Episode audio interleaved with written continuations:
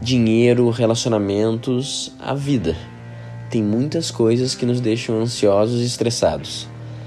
Porém, isso só acontece porque a gente quebra duas regras fundamentais do estoicismo.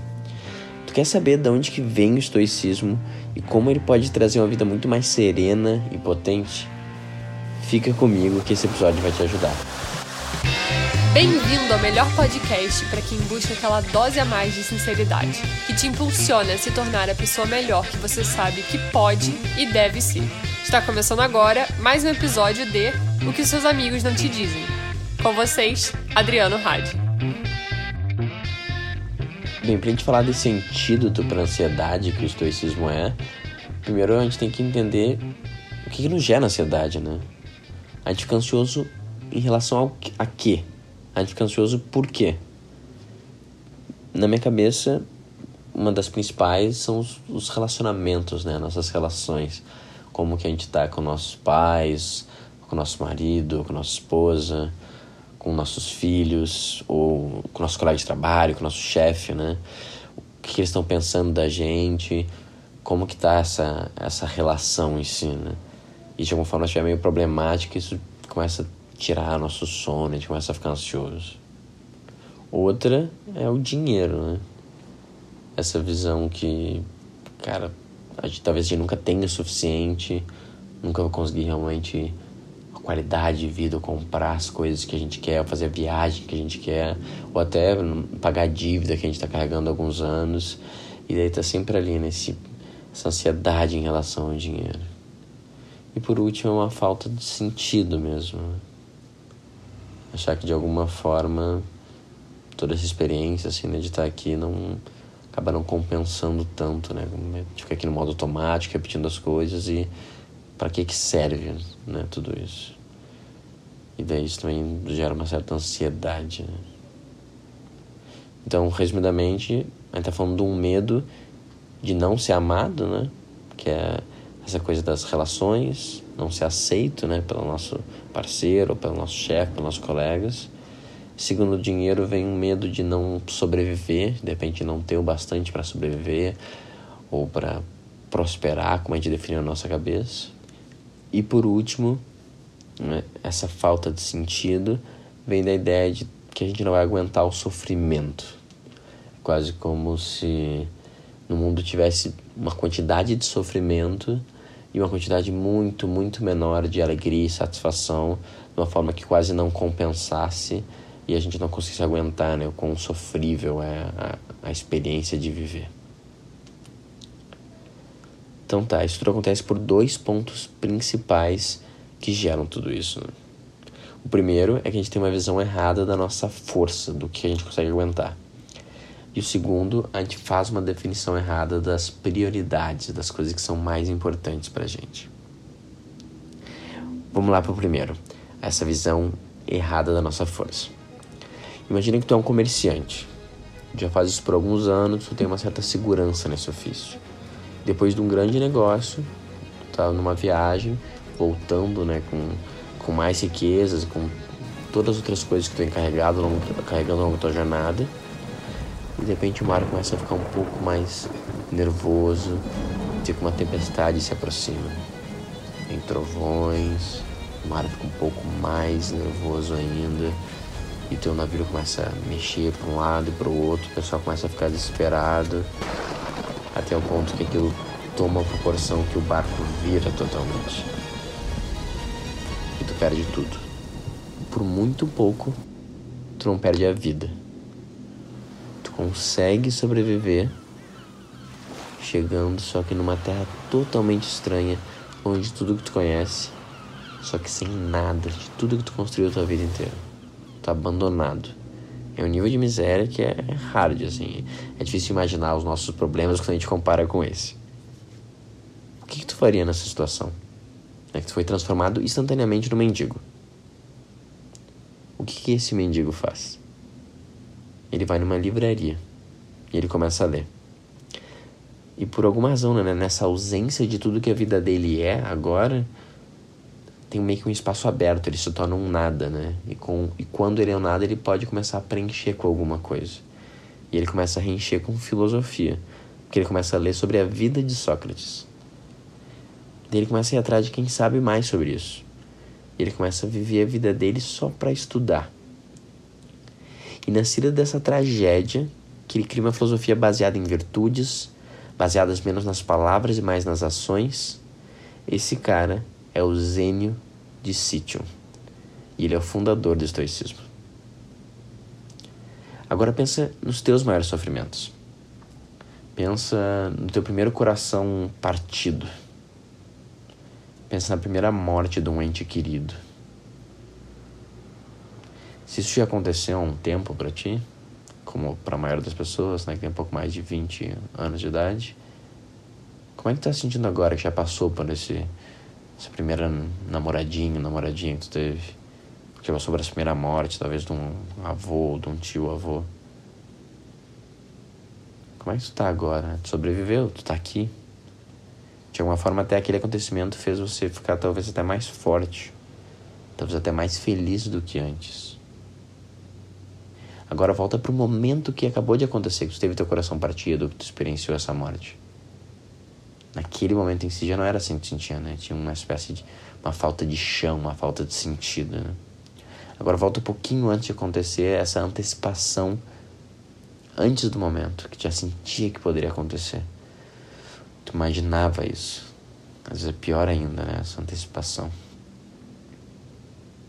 Só que no final das contas, quando a gente volta pro momento presente, cara, a gente sobrevive. Né?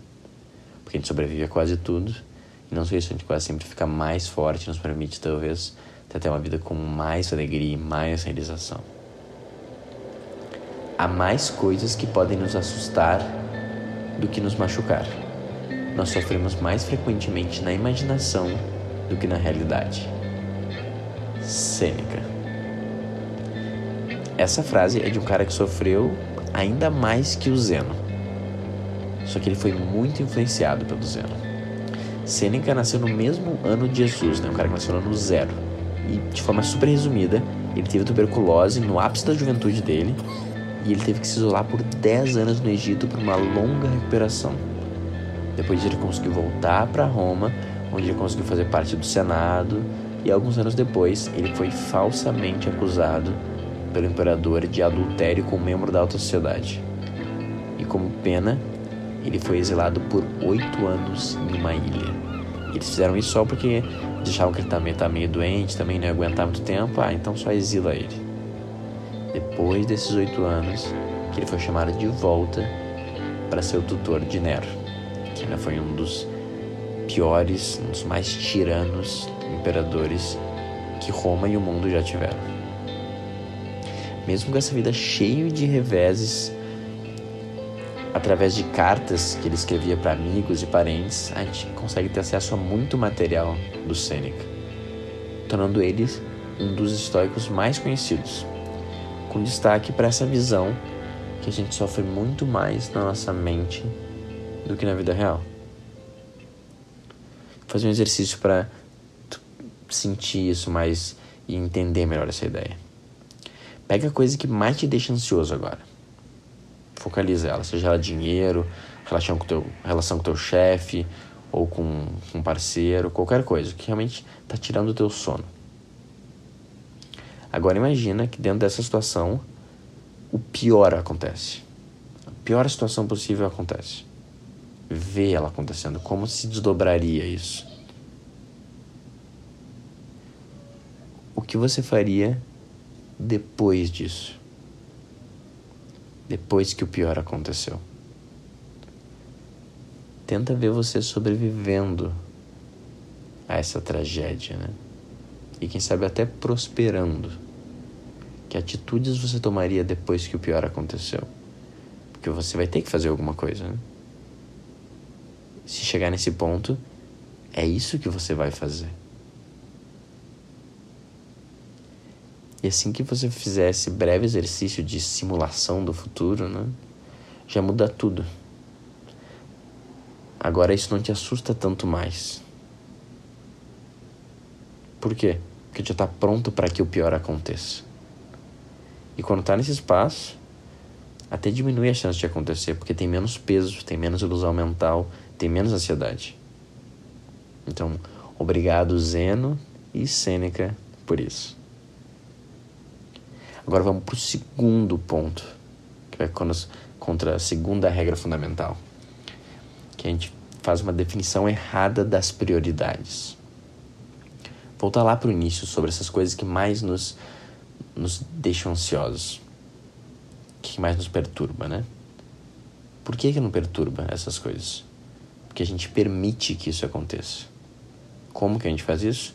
Definindo elas como nossa prioridade, como as coisas mais importantes. Pensa nas resoluções do final de ano. O que normalmente a gente deseja no final de ano? Dinheiro, amor, saúde. Alguma dessas garante uma vida boa? Tem muita gente que tem os três e ainda consegue ser bem infeliz. Só que mais importante, a gente tem o um controle sobre alguma delas?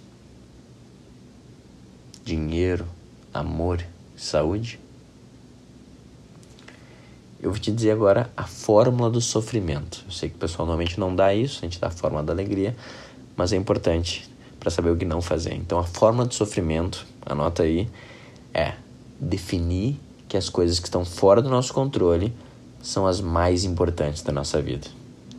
É fazer com que a nossa felicidade, a nossa realização sejam medidas pelo que está totalmente fora do nosso poder de ação. Pronto. Fazendo isso, a gente garante a nossa infelicidade. E por quê?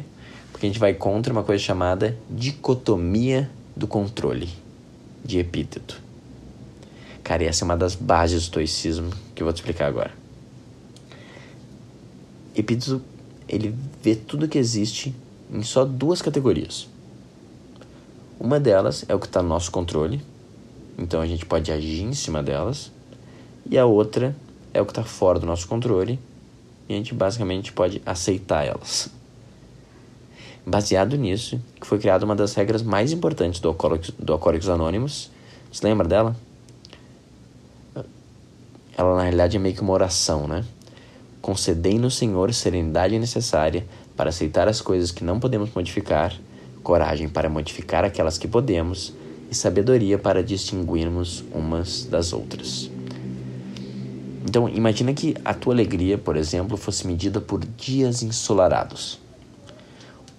O que, que iria acontecer quando chover? Se o que define a tua alegria é um dia ensolarado, o que acontece quando fica nublado? Aquilo te abala, né? Aquilo te puxa para baixo vai atrapalhar como você sente, como você se relaciona com o presente tu tá, porque o dia tá nublado e o dia tá explorado faz muita diferença aquela energia que tu sente. Isso te parece uma boa ideia? A gente definir a nossa felicidade em o dia tá ensolarado ou tá nublado? Não, né?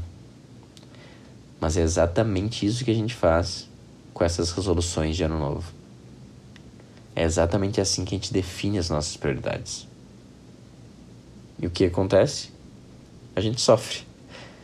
A gente fica ansioso, depressivo, fica totalmente exposto e vulnerável aos caprichos do, do destino. Que nem o dia de amanhã, pode estar nublado ou pode estar com sol. E baseado nisso que a gente sofre ou a gente fica super feliz. Queira ser livre, para essa liberdade só há um caminho o desprezo das coisas que não dependem de nós. Epíteto. Esse foi um dos estoicos mais importantes e ele é muito incrível porque o sofrimento dele não foi perder tudo em um naufrágio como Zeno ou ter doenças e ser exilado como Sêneca. Ele foi grande parte da vida dele um escravo. O nome epíteto, na realidade, quer dizer adquirido. Agora, ele ser um escravo Tá no controle dele? Não. Ele nasceu assim. É isso que ele é. Porém, tá no controle dele ser o melhor ser humano que ele pode. E é por isso que ele foca em estudar e com o tempo ele começa a palestrar, ele começa a conquistar seguidores, ele estuda mais sobre o Zeno de Citium, ele, ele estuda sobre Sêneca, e no final, isso resulta em ele conquistar sua própria liberdade. E ele se transforma em uma das mentes que mais influenciou o homem mais poderoso do mundo apenas algumas dezenas de anos depois. Você tem o poder sobre sua mente, não sobre eventos exteriores. Perceba isso e você vai encontrar a força. Marco Aurélio. Imagina tu ser adotado pelo imperador e tu ser criado a vida inteira com o objetivo de um dia tomar o lugar do teu pai. Só que em algum momento o teu pai adota outra criança e ela recebe a mesma educação, os mesmos cuidados que você. Na prática, os dois crescem de forma muito parecida. E mesmo sendo mais velho, teu irmão recebe quase tudo o que você recebe. Quando ambos já são homens formados, o seu pai falece. E você é o próximo na linha para ser imperador. O que, que você faria? É o que todo mundo espera, você está na frente, você é o mais apto. Esse cara é o Marco Aurélio, né? E o que ele fez, ele falou que ele só ia aceitar ser o novo imperador se o seu irmão mais novo, Lúcius, fosse o co-imperador junto com ele.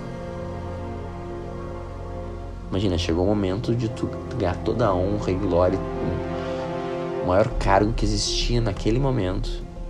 Tu fala assim: não, eu só vou ser imperador se junto comigo, né, quebrando as regras, a gente tiver um co-imperador que é meu irmão. Ele fazer parte disso junto comigo. A galera fica meio nervosa, eles debatem um pouco, mas logo eles aceitam. E desse momento em diante, dois imperadores ao invés de apenas um, foi a norma do Império Romano. Marco Aurélio, ele foi um dos maiores imperadores de Roma. Foi no final do seu reinado que começou o, o declínio da Roma. Ele foi imperador por muitos anos. Ele foi conhecido por manter essas fronteiras gigantes da Roma. Ele não tinha muita sede de sangue, essa expansão infinita que nem Alexandre o Grande tinha. Ele tinha intenção só de fazer a atitude mais correta que estava no seu alcance. Nem naquele momento, quando ele foi escolhido para ser imperador, para ele a atitude mais correta foi trazer o irmão dele junto e dividir né, os louros e a honra e o poder. Ele é um grande exemplo de um filósofo rei. Ele é estudioso, ele está sempre ponderando as suas escolhas. E a principal forma que ele faz isso é, era através de um diário, intitulado Coisas para Eu Mesmo onde, muito inspirado pelo Epíteto, pelo Sêneca, ele escrevia lembretes de como agir e cuidados e armadilhas que ele deveria evitar, como cuidar para não ceder para o ego, para a fama e o poder. Esse livro é conhecido atualmente como Meditações de Marco Aurélio e provavelmente é a peça escrita mais famosa e importante do estoicismo. Então, que incrível, né? Ele falou, né? Você tem poder sobre sua mente, não sobre os eventos exteriores. Perceba isso e você vai encontrar a força. Não perceba isso e você vai sofrendo. Que é como a gente faz. Como a gente faz com as nossas resoluções de, de ano novo. Como a gente faz escolhendo errado nossas prioridades, né? Querendo ser feliz só quando tem dia ensolarado. Mas já chega de sofrer sem necessidade, né? De ficar ansioso. Afinal, você tá aqui você sabe que pode viver uma vida de forma mais plena, virtuosa e serena.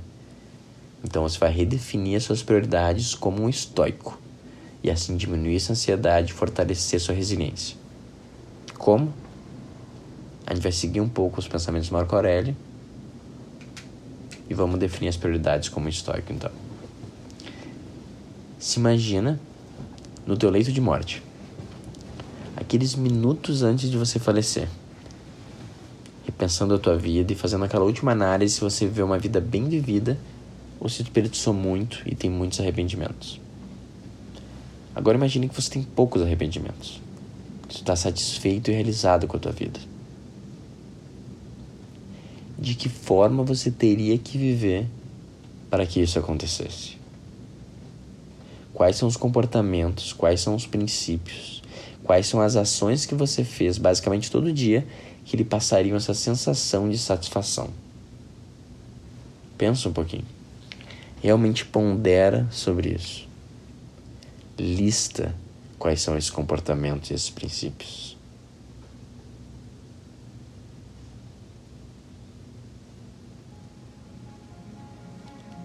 Para mim, seria brincar com a minha filha.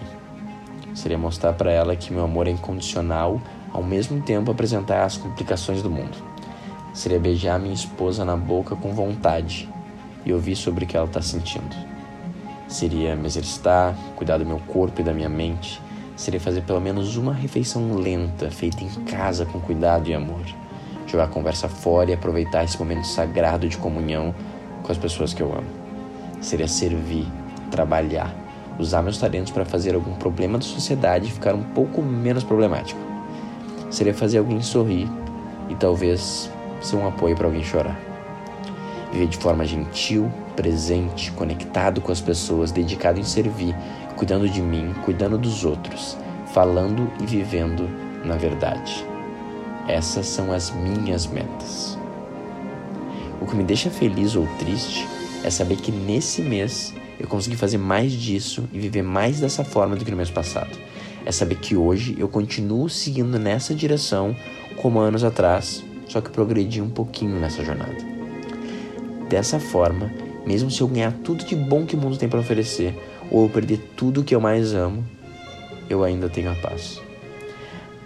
A paz de saber que, independente das circunstâncias, eu sou o melhor homem que eu poderia ser. Pronto. Esse é o antídoto estoico para ansiedade. Mas tome por tua conta e risco, porque não é um remédio leve. Ele foi construído a partir de naufrágios, doenças, exílios e traições.